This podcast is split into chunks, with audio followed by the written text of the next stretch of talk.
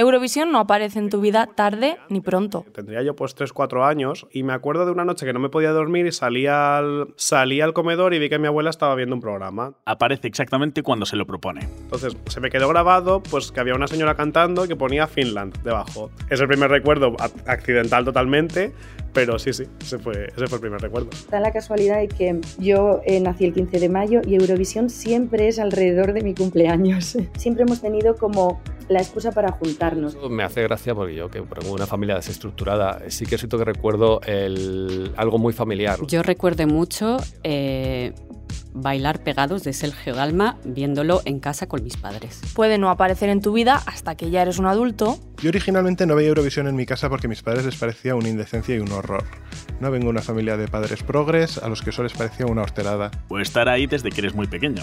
Cuando tenía cuatro añitos o así, recuerdo verlo ya con mis padres cuando cantó Beth la típica canción de Dime qué es lo que puedo hacer, cómo te puedo tener. Porque no sé si el Eurofan casi nace, ¿eh? o se hace. Puede incluso descubrirte tus primeros amores. Cuenta mi familia que cuando era pequeño decía que yo quería ser marido de Karina, como si fuera una profesión, marido de Karina. Pero cuando llega, llega para quedarse. 12 points. And 12 points. The 12 points. 12 points. Un podcast sobre el Festival de Eurovisión para saberlo todo. Para cantar, para contar la historia y las historias, los países, los resultados, los análisis, significados, tendencias musicales, grupos de presión, Eurofans, Euromillones, Eurovisión. En este episodio, el cuarto de cinco, Eurofans y Brilli Brilli, los diversos públicos de Eurovisión, con Tamara Villena y Luigi Gómez. Eurovisión no se entiende sin la gente que lo sigue de cerca. Como prometimos en el episodio anterior, hoy vamos a hablar de vosotros, de los que viajáis por el mundo y no os perdéis ni una gala. Pero también de todos los que simplemente os enteráis de que ocurre porque un amigo es muy fan y os invita a cenar viendo el festival, de los que os lo encontráis así de casualidad y de los que casi ni os suena, porque el público de Eurovisión es múltiple y diverso. El Eurofan está más cerca de lo que crees. Viven entre nosotros y probablemente tengas alguno en tu grupo de amigos. ¿Saben ustedes por qué están aquí? Eh, sí, nos han dicho que siguen buscándolo. Así es. Que, que ya casi le han encontrado. En efecto, el motivo de este interrogatorio es el de construir un retrato robot del Eurofan medio. Señor Juan Ignacio Fernández, usted montó un canal de Twitch especializado, ¿verdad? ¿Alguna pista para nosotros? Gente muy friki, creo yo. O sea, gente que somos muy friki, pero bueno, son muy feos, ¿no? Es que friki tiene un componente peyorativo, pero a mí es que me encanta ser friki, me parece bonito. Creo que Eurovisión se mueve un poco en esa misma dualidad que se puede mover, por ejemplo, Mamma Mía, la película. Ajá. Por favor, desarrolle, señor Asier Hill. Algo que perfectamente puede consumir una familia de perfil conservador que vive a las afueras de Madrid, por ejemplo, en un adosado, y lo pueden ver sin más. ¿Y la otra parte? Y a la vez también lo puede ver, sobre todo los colectivos más, bueno, voy a decirlo claramente, las Maris, las Bolleras, o sea, todo el colectivo LGBT, creo que está muy pendiente de Eurovisión. Le sigo, le sigo. Creo que tiene ese doble potencial, ¿no? Por... Me di cuenta de que el Eurofan varía mucho en función del país. Por ejemplo, en España está muy claro, en España es un hombre gay o mm, bisexual o un hombre del colectivo LGTBI al que le interesa pues las divas, el brilli brilli y todo esto, somos un poco todos. O sea, en España el perfil del Eurofan más básico es el mamarracho que nos encanta, está estupendo, somos todos mamarrachos en alguna vez de nuestra vida. Bueno, a lo mejor en, en, en España está más consolidado, pero no, no tanto en otros países, simplemente gusta. Por ejemplo, en Suecia, tú vas al festival y ves que realmente van familias enteras. Sus declaraciones son de mucha ayuda, señores José Luis Panea y Luis Fuster. Por cierto, señor Fuster, ¿cuál es su relación con el festival? A ver, Eurovisión es algo en lo que me he dejado muchísimo dinero. Es un evento muy caro, entonces se habla mucho de inclusión, pero no todo el mundo se lo puede permitir. Es un público que tiene un perfil de, de gasto más alto, entonces pues muchas veces eh, pues, se busca un poco exprimir al, exprimir al turista gay básicamente. Que... Señor Fuster, sabemos quién es usted. Es usted. Usted es el prototipo de Eurofan definitivo. Sinceramente no me concibo a mí mismo sin Eurovisión. O sea, no, no, no soy capaz de pensar. O sea, es una parte tan tan importante de, de, lo que es mi vida, de la música que escucho, de, de la gente con la que me relaciono yo no me imagino lo que sería yo sin Eurovisión, precisamente. En ese momento supe que tenía un caso gordo entre las manos. Sabía que él no podía ser el único. Tenía que introducirme en su comunidad. Realmente Eurovisión genera una comunidad muy importante, genera grupos de amigos, genera gente con la que al final estás compartiendo. Ahora en serio, Luis, preséntate. ¿A qué te dedicas? Soy Luis Fuster, tengo 28 años y soy periodista de Europa Press y experto en Eurovisión. También colaboro con Wikiblogs, que es una de las páginas de Eurovisión más importantes de, del mundo. Los eurofanes españoles se iban fenomenal con los eurofanes suecos y con los italianos y todos son una absoluta comunidad que cuando hacen estos viajes y pues se reencuentran y se celebran y se lo pasan fenomenal. Paco Tomás, periodista y escritor. Nos hemos reído un poco de los heteros viendo un partido de fútbol eh, y los hemos parodiado mucho. De repente estábamos haciendo exactamente lo mismo, pero con Eurovisión. Y cada 12 puntos eran un gol. Y otra cosa que comparten con los aficionados al fútbol es recorrer el mundo el año entero acudiendo a los eventos. Realmente, si quisieras, podrías estar haciendo cosas de Eurovisión todos los meses del año. Para empezar, eh, tienes lo que es la gala, que es en mayo siempre. La semana anterior son los ensayos individuales. Entonces, durante el mes de marzo y el mes de abril, las previas. O en Londres, en Ámsterdam, en eh, Polonia en Israel también. En Madrid se hace una fiesta todos, todos los meses de Eurovisión. Ha venido, vino muchísima gente extranjera también. Nos vemos carísimo. Tienes siempre la cita de Eurovisión Junior, que es en diciembre, noviembre, diciembre. Y luego, a final de marzo, está Suecia, que es el Melody Festival. Sí que es verdad que es un, es un hobby que es muy caro.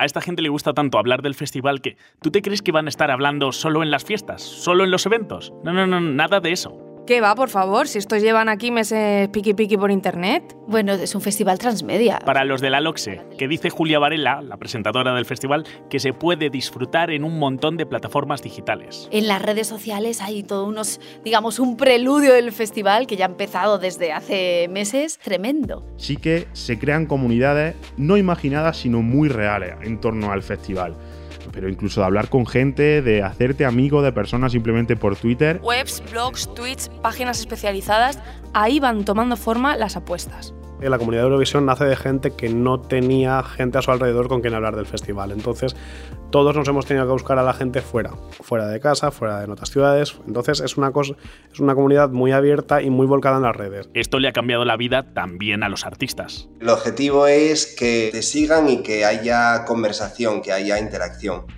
que te compartan, que te comenten, es decir, que haya tráfico. Entonces se va incrementando, ¿no? La energía, las expectativas, hasta llegar a esa semana Eurovisiva, que allí se, se vuelca todo, uno lo da todo. Y todo es todo.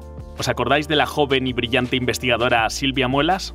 Silvia, haz lo tuyo. Sé que hay una comunidad muy grande de Eurofans, pero también sé que tienen opiniones muy fuertes. Que me da un poco de miedo la gente que opina bruscamente sobre algo tan ambiguo como puede ser la música. Claro que hay, claro que hay mucho beef y hay mucha rivalidad y hay mucho desencuentro como en todos los fandoms. El talifán es un ser tóxico que aprovecha esa ola de los fans y del evento para difundir y soltar odio, que es lo que realmente le motiva reconocemos que el término talifán nos ha encantado. Fan del talifán. Y entonces él se reviste de espíritu crítico de espíritu irónico, se creen que son pequeños Oscar Wilde y no, cariño, no eres un pequeño Oscar Wilde, eres una chunga de manual. Totalmente, yo creo que hay mucho juliganismo en Eurovisión en muchos casos, hay mucha gente que se pasa de frenada, hay mucha gente que tiene una capacidad de análisis de una piedra. A ver, Luigi, que tampoco todo va a ser malo, ¿eh? Eso, eso, no nos volvamos tampoco locos. La gente se emociona. Y la gente quiere de verdad que llegue Eurovisión y toda la temporada pre-Eurovisiva porque al final es entretenimiento y entretenimiento muy sano que te hace formar parte eh, de una comunidad. Y ya cuando vemos si nos votan o no nos votan, nos entra la tirria también. No, sí, bueno, tiene ese componente también de rivalidad, pero de rivalidad sana, ¿no? Ya lo hemos dejado caer un par de veces. Pero todos sabemos dónde está la vidilla de Eurovisión. Hola, mi bebé todo el colectivo LGBT creo que está... La comunidad LGTBI. Al colectivo LGTB, el, el, si algo mayoritariamente LGTB. Las comunidades LGTBI. Si entendemos la filosofía del festival, de diversidad, de apertura, de respetar la diferencia, de integrar lo diferente, esto tiene que ver mucho con toda, las, toda la historia de la comunidad LGTBI. Hay muchas personas con las que he conversado del colectivo que comentan que para ellos ha sido para ellos y para ella ha sido en, muchas en muchas ocasiones como un refugio. Eurovisión para muchas personas es como un poco salir del armario. La relación entre la comunidad LGTB y el festival es evidente y viene de... Esto es como el huevo y la gallina. Yo no sé si en el momento que se empieza a ver que el público de Eurovisión es cada vez más gay, empezaron a mandar propuestas que pudieran conectar con ellos, o si fue al revés, que mandaron propuestas que eran realmente petardas o con representantes homosexuales o trans incluso, y eso hizo que el público LGBT se animara a ver más. Aunque hitos, ha habido grandes hitos. Es el año 98, que es cuando gana Dana Internacional por Israel.